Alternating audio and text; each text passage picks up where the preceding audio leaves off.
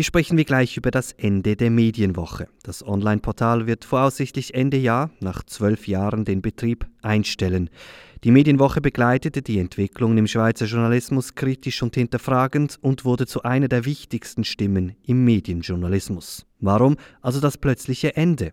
Man merkt in den letzten Jahren, dass das Interesse hat, hat nachgelassen. Also es war schon nie riesig. Medienjournalismus ist eine, ist eine, eine Nischendisziplin. Der Redaktionsleiter nimmt Stellung und wir fragen, warum gibt es immer weniger Medienjournalismus in der Schweiz? Haben die Verlage etwa Angst?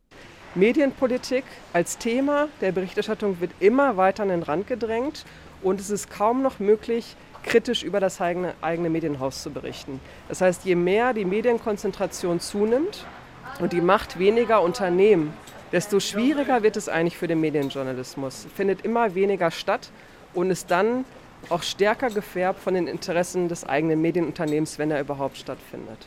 Und spät im Tag geht es um die Unterversorgten, die mit News Unterversorgten.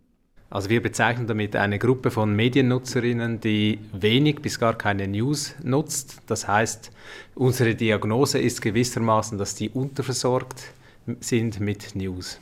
Fast 40 Prozent der Bevölkerung gehören mittlerweile zu den sogenannten News-Deprivierten. Und das sei ein Problem für die Demokratie, sagen die Macher einer neuen Studie. Das ist der Medientalk. Wer nichts verpassen will, abonniert uns online in jeder Podcast-App. Mein Name Salvador Atassoy. SRF 4 News Medientalk.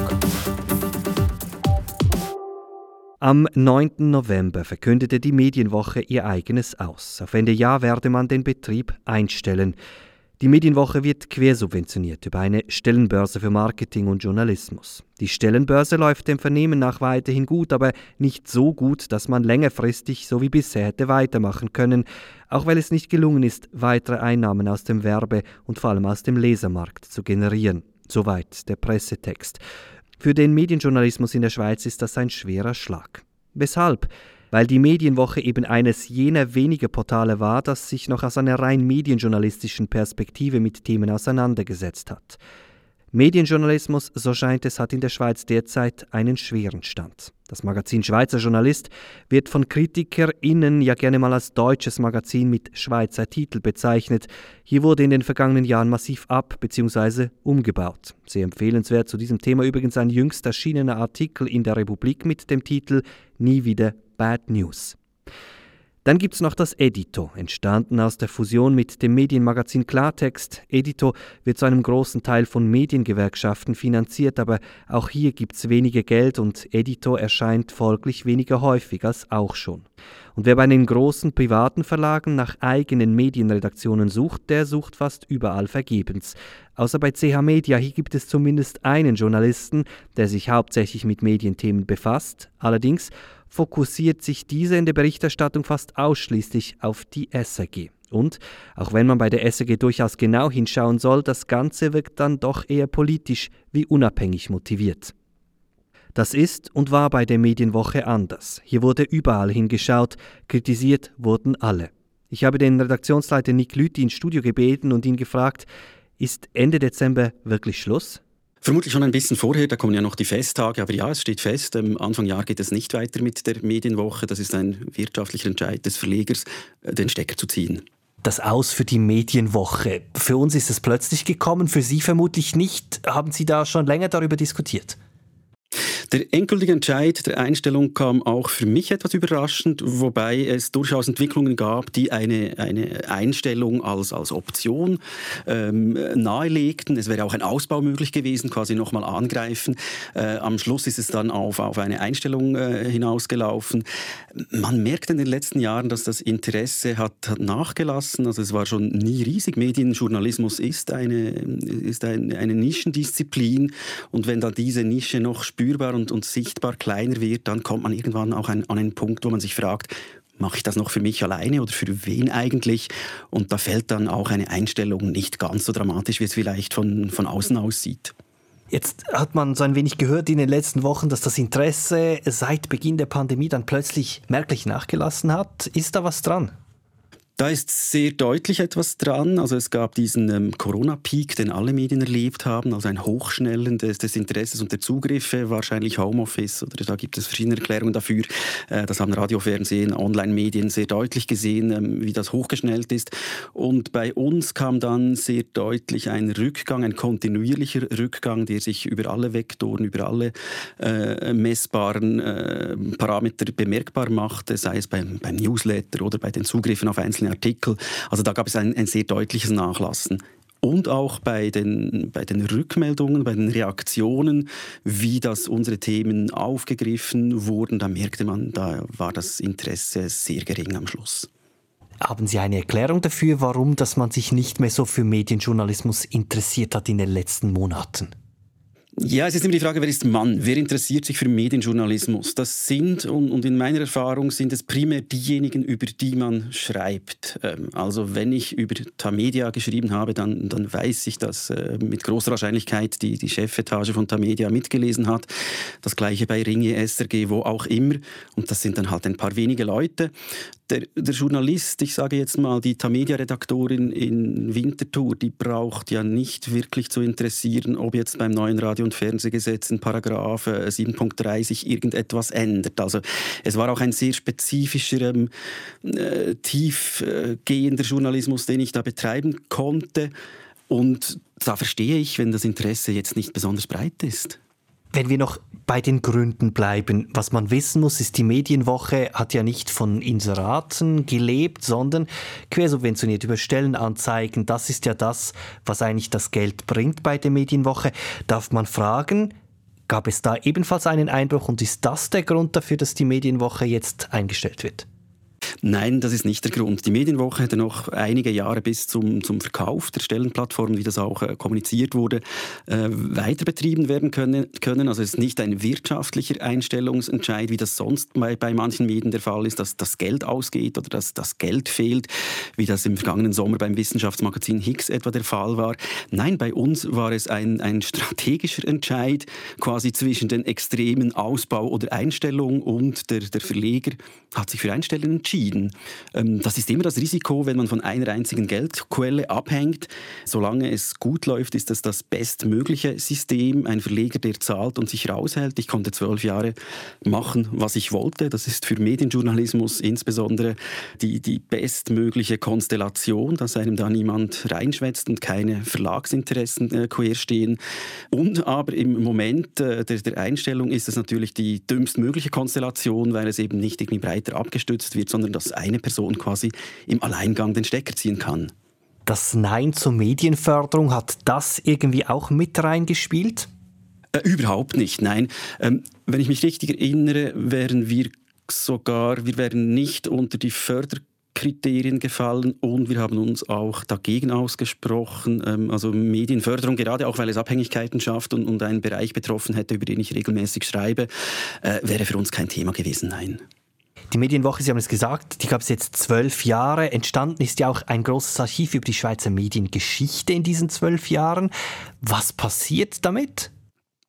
Stand heute bleibt medienwoche.ch online stehen als Archiv oder Leiche, je nachdem, wie man das anschaut. Ähm, also die, die Verlinkungen und ähm, die Auffindbarkeit über Google vor allem, äh, die bleibt bestehen. Also wenn man nach gewissen Namen und Vorgängen sucht, wird man immer noch auf Medienwoche-Artikel stoßen. Wenn wir jetzt das zusammenfassen, Nick Lüthi, wenn die Medienwoche nicht mehr ist, Ihrer Ansicht nach, gibt es den Medienjournalismus, den kritischen Medienjournalismus in der Schweiz noch? Den gibt es auf jeden Fall. Also da war ich lange nicht der Einzige. Ich hatte das Privileg, in einer sehr speziellen Situation die letzten zwölf Jahre Medienjournalismus machen zu können. Es gibt aber weiterhin Branchenportale, die sehr gut beachtet werden. Es gibt den Kleinreport, es gibt persönlich.com, es gibt den, den Schweizer Journalisten oder Schweizer Journalistin, wie das Magazin heute heißt. Äh, es, es gibt in den Tageszeitungen immer wieder Medienberichte, auf die ich sehr neidisch war, die ich auch gerne gemacht hätte und die wirklich sehr toll sind. Ähm, allerdings, was fehlt, ist quasi die, die kontinuierliche Möglichkeit, Möglichkeit, wie ich sie hatte, ähm, sich Themen zu widmen, die ja jetzt vielleicht nicht so ähm, äh, direkt ähm, auf der Straße liegen, die vielleicht etwas abseitiger sind, aber dennoch von, von Relevanz für die gesamte Branche. Äh, gerade im Bereich, ähm, eines meiner Lieblingsthemen sind die privaten Radio- und Fernsehsender, ähm, eine, eine Medienwelt, die sehr schwach beachtet wird und wo eigentlich sehr viel geht. Darüber wird kaum bis, bis gar nicht berichtet. Und ich hatte das Privileg, dass ich eben auch über Themen berichten konnte, äh, die in, in Tageszeitungen schlicht nicht gelesen würden, weil sie sogenannt äh, zu langweilig sind für ein breiteres Publikum. Wenn man Ihre persönliche Geschichte anschaut, die Geschichte, die eng mit dem Medienjournalismus in der Schweiz verknüpft ist, dann ist es schon eine Geschichte des Kleinewerdens und des Streichens. Sie waren ja bei Klartext zu Beginn. Klartext gibt es nicht mehr, aufgegangen äh, in Edito. Dann waren Sie bei der Medienwoche. Auch die Medienwoche wird es nicht mehr geben. Also der Medienjournalismus scheint schon stark zu schwinden. Äh, wir können noch früher beginnen. Ich habe vor 22 Jahren auf den täglichen Medienseiten des Bund in Bern angefangen. Das war meine erste Plattform als Medienjournalist. Ähm, das war so quasi das, der Ausklang, das, das letzte Aufbäumen, als es noch täglich Medienseiten gab. Ähm, auch diese wurden eingestellt. Also ich habe für, für etliche Titel, die es nicht mehr gibt, geschrieben. Ja, das scheint das Schicksal zu sein. Und ähm, es scheint eben auch kein größeres Interesse daran zu bestehen und ähm, daran kann man sich auch irgendwie orientieren. Und wenn es nicht mehr interessiert, macht es halt auch nicht mehr so Spaß äh, zu schreiben. Sagt der Redaktionsleiter der Medienwoche, Nick Lüthi. Was also bedeutet das Ende der Medienwoche für den Medienjournalismus in der Schweiz? Silke Fürst hat sich in einer Forschungsarbeit der Universität Fribourg mit dem Thema beschäftigt und ihre Forschungsergebnisse immer mal wieder auch in der Medienwoche vorgestellt. Ich habe sie zwischen Vorlesungen und Forschung am Bahnhof in Bern getroffen und gefragt, was der Journalismus mit der Medienwoche in der Schweiz verliert.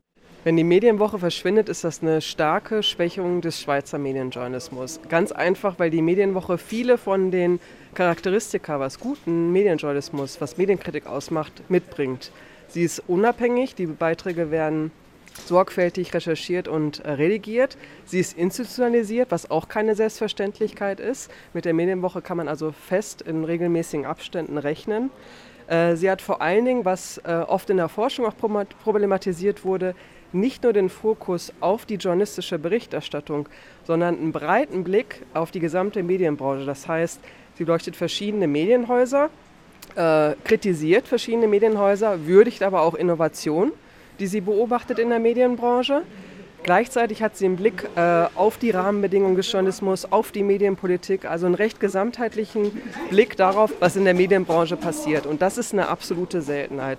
Medienjournalismus typischerweise guckt sehr stark einfach auf die Inhalte der Berichterstattung.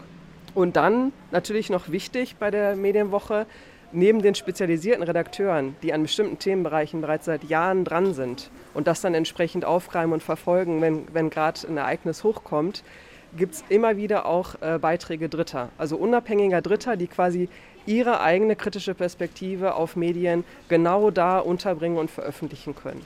Auch wieder begleitet und redigiert durch die Redakteure, aber eben Stimmen äh, Dritter, was eine absolute Seltenheit im Medienjournalismus ist. Grundsätzlich in der Schweiz nochmal im Speziellen findet das eigentlich kaum statt. Für was braucht es denn den kritischen Medienjournalismus überhaupt grundsätzlich?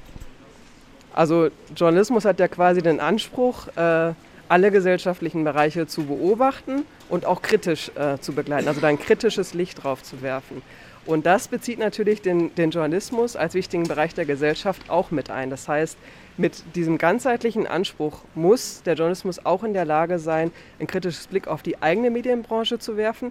Und das ist nicht nur für das Publikum wichtig, damit es verfolgen kann, wie Journalismus überhaupt zustande kommt und zum Beispiel auch, dass Journalismus was kostet und dass guter Journalismus nur unter bestimmten Bedingungen stattfinden kann, sondern es ist gleichzeitig auch immer quasi eine Stimme in die eigene Branche hinein, äh, eine Art Selbstverständnisdebatte, eine Debatte darüber, ähm, auf, über welche Probleme man gerade diskutieren muss, äh, wo man sensibler werden muss und letztlich ein Appell daran, dass guter Journalismus einfach was kostet. Sie haben ja in Ihrer Studie aufgezeigt, dass der ökonomische Druck bereits vor sieben Jahren stark gestiegen ist und die Berichterstattungsfreiheit auch über die eigenen Fehler eingeschränkt hat. Das dürfte heute noch weit massiver sein. Genau, also ich kann zumindest sagen, die Daten, die wir 2014 vorgelegt haben mit Blick auf ökonomischen Druck, Das zeigt sich heute verstärkt. Das wissen wir über die zunehmende Medienkonzentration. Da gibt es einige Studien zu und äh, die zunehmende Zusammenlegung von Redaktionen, die Kürzung ähm, von, von Stellen. Da wissen wir, der, Journalist, ähm, der Druck auf die Redaktion nimmt zu.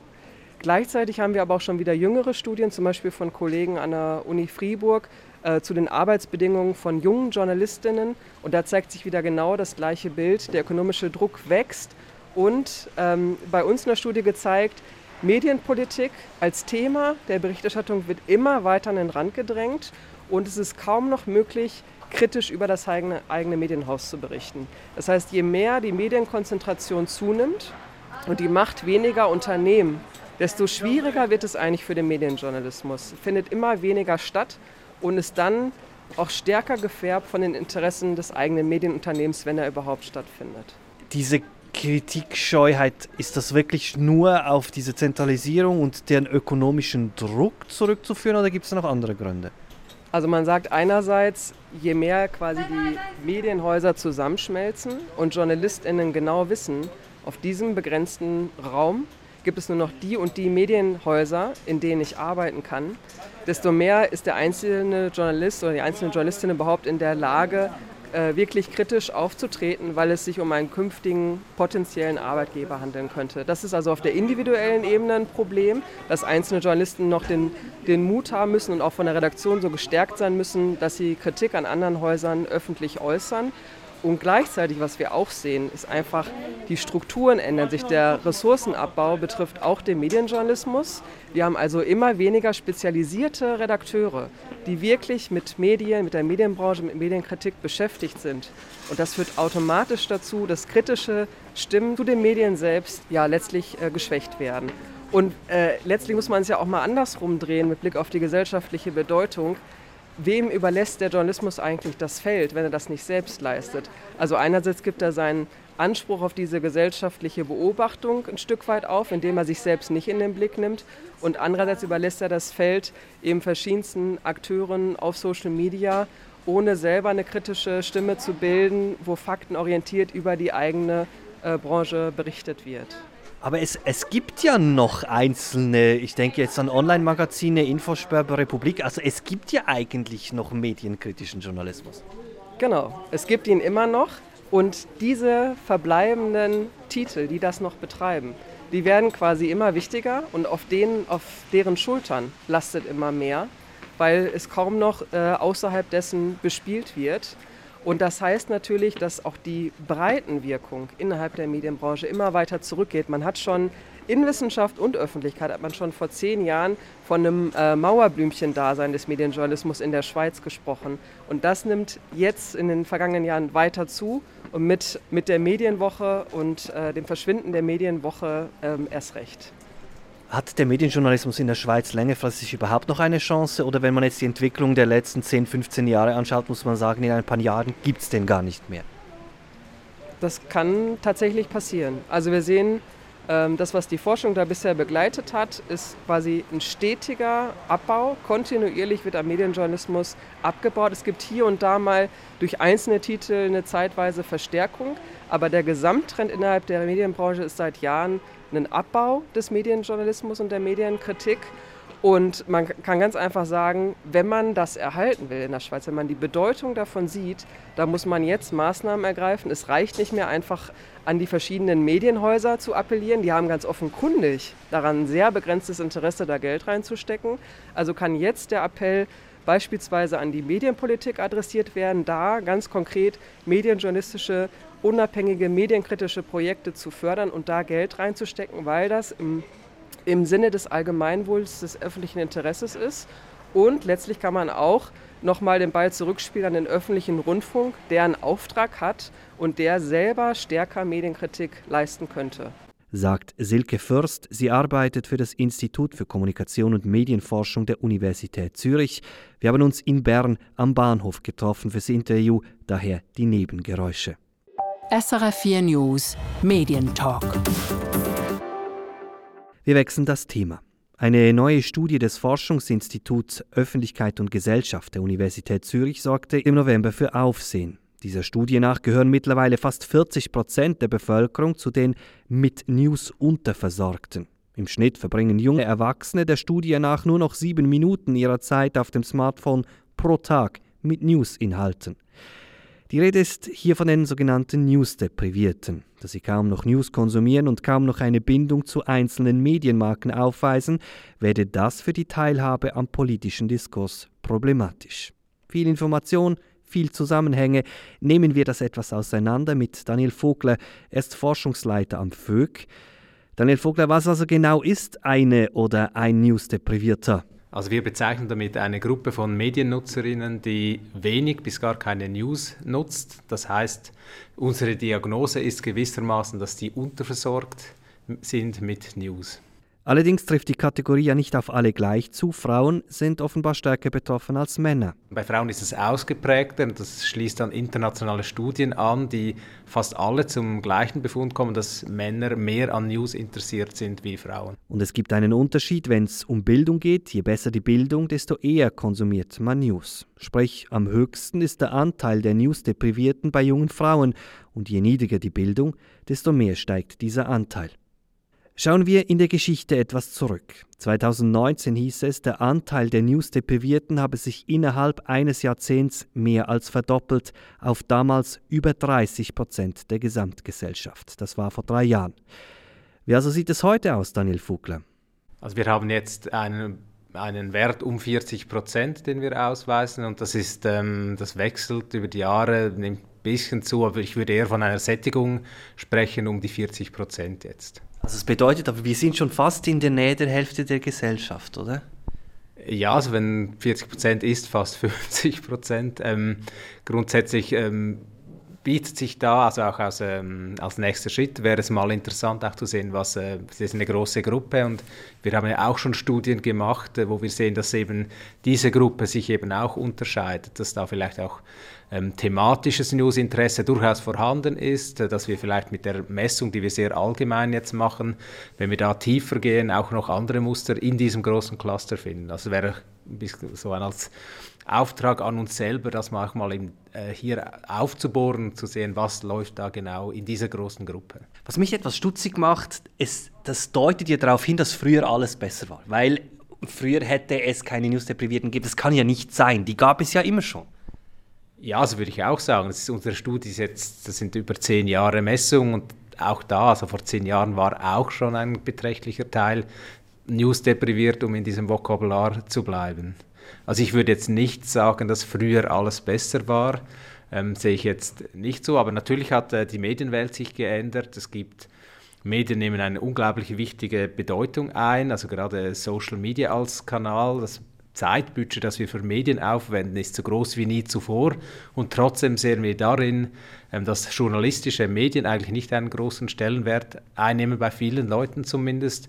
Und was darauf hindeutet, dass vielleicht auch Ablenkung durch andere Angebote, die ja auch zuhauf bestehen, wenn wir von Streamingdiensten oder Games oder sowas sprechen, die natürlich auch permanent verfügbar sind. Vielleicht muss ich es härter formulieren, ist das Problem nicht erst da, seit wir gucken?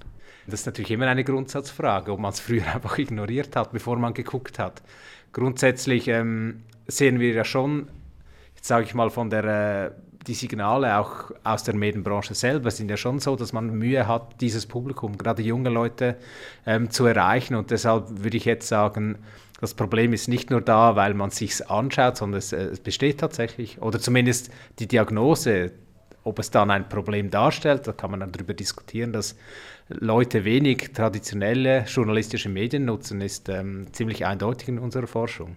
Bleiben wir beim Wir schauen hin und sehen das Problem. Ähm, der Medienjournalist Rainer Stadler hat äh, den News-Deprivierten ja mal als Problembär bezeichnet, weil er gesagt hat, das Problem ist da, weil wir selber ein Problem daraus machen, weil wir unseren eigenen Newskonsum beschreiben müssen. Es war ja auch immer eine Kritik an der Studie, dass man gesagt hat, wenn ich über meinen eigenen Newskonsum rede, mache ich mir ja selber schlecht.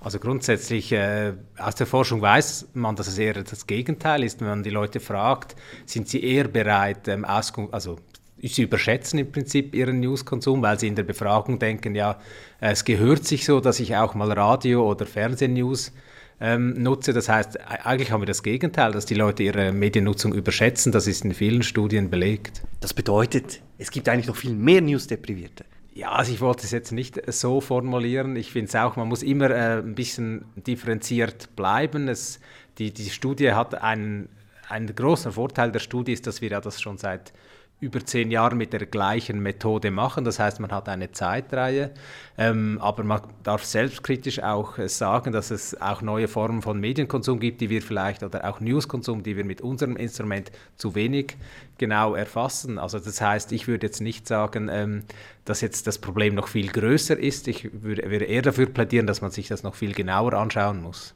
Gehen wir etwas tiefer in die Studie. Es hat mich etwas neugierig gemacht in der Art und Weise, wie geschaut wurde, weil diesmal haben Sie sich nebst dem, dass man zum Newskonsum befragt wurde, offensichtlich auch auf dem Handy von Nutzerinnen und Nutzern eingenistet. Was heißt denn das? Genau, wir haben eine Studie zur Medien, zur Newsnutzung von jungen Erwachsenen gemacht, wo wir äh, ihren Verkehr, also ihren Datenverkehr auf dem Smartphone aufgezeichnet haben.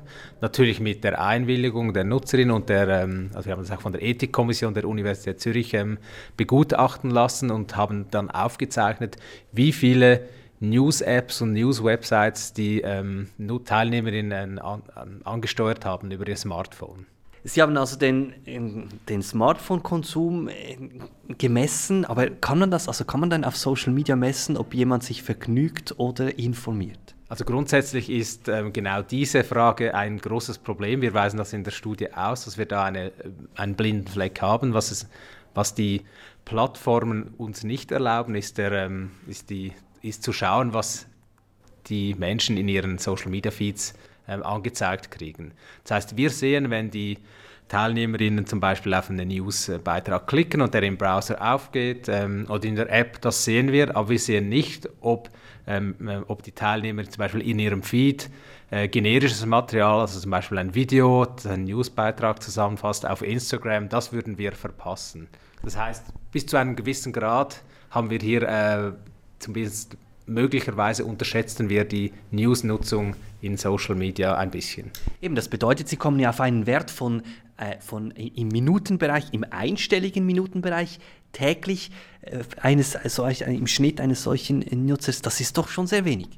Ja, es ist auch unsere Diagnose und das deckt sich auch mit vielen internationalen Studien, dass äh, News in den, äh, im Alltag gerade dieser jungen Menschen nicht die große Rolle spielt. Und dann kann man natürlich darüber diskutieren, ob jetzt sieben Minuten viel oder wenig sind. Das ist ein Durchschnittswert. Wir sehen schon auch Leute, die ähm, natürlich mehr wie sieben Minuten konsumieren, das ist im zweistelligen Minutenbereich pro Tag, aber wir sehen auch, dass fast die Hälfte, das ist im Bereich von ein bis zwei Minuten, die wir messen.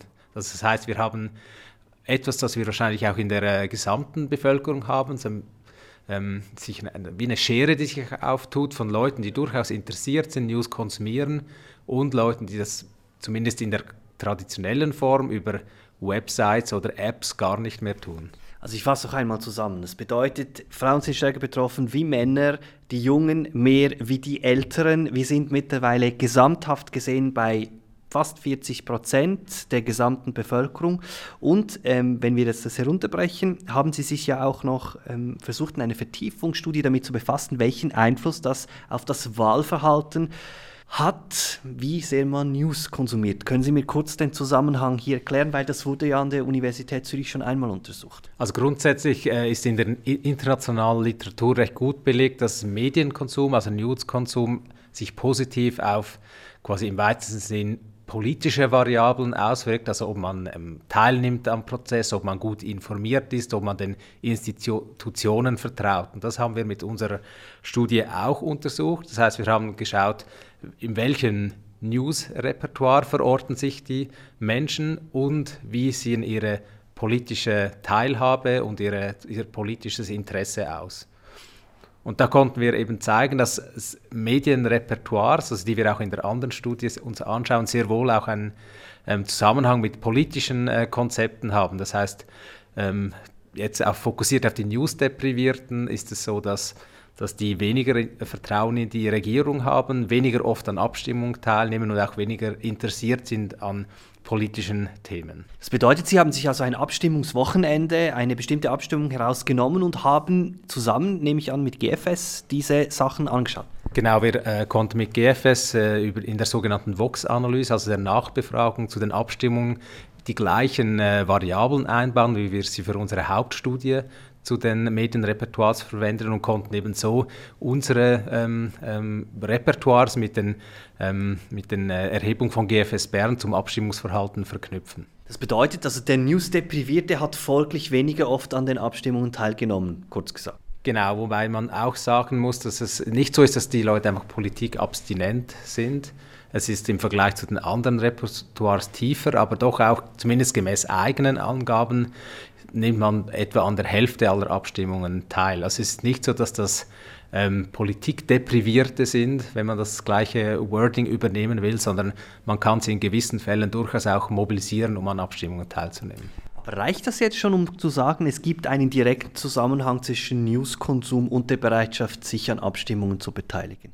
Als Einschränkung muss man sagen, wir sind hier mit dieser Studie eigentlich nicht in der Lage, die Kausalität zu bestimmen. Das ist wie die Huhn-Ei-Frage, was, was ist zuerst da? Aber was man sagen kann, es gibt einen Zusammenhang zwischen der Mediennutzung und der politischen Partizipation. In welche Richtung das ist, ist relativ schwierig zu bestimmen, vor allem auch mit einmaligen Erhebungen, wie wir sie gemacht haben.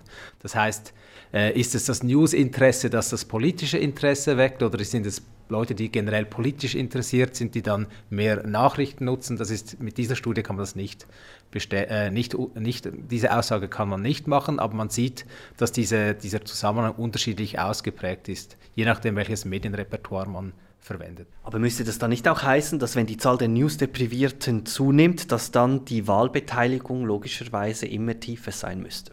Das ist eine sehr gute Frage und wir haben uns auch lange darüber äh, unterhalten, wie man das einordnet. Es ist zum Beispiel nicht klar so in der Tendenz, dass jetzt das Wahlverhalten über die Jahre abnimmt. Im Gegenteil, man hat eher so ähm, das sagen auch die Kollegen von GFS Bern, man hat gewisse Abstimmungen oder Jahre, die sehr viele Leute mobilisieren und auch andere äh, Wochenende, wo das weniger der Fall ist. Also dieser Zusammenhang, quasi, dass man einfach sagen kann, okay, je mehr News depriviert, desto weniger nehmen die Leute teil, ähm, können wir in unserer Studie nicht ähm, feststellen. Und ich glaube, ein wichtiger Punkt ist eben, was ich eingangs erwähnt habe, dass die Leute nicht per se einfach politikabstinent sind, sondern sich durchaus auch mobilisieren lassen.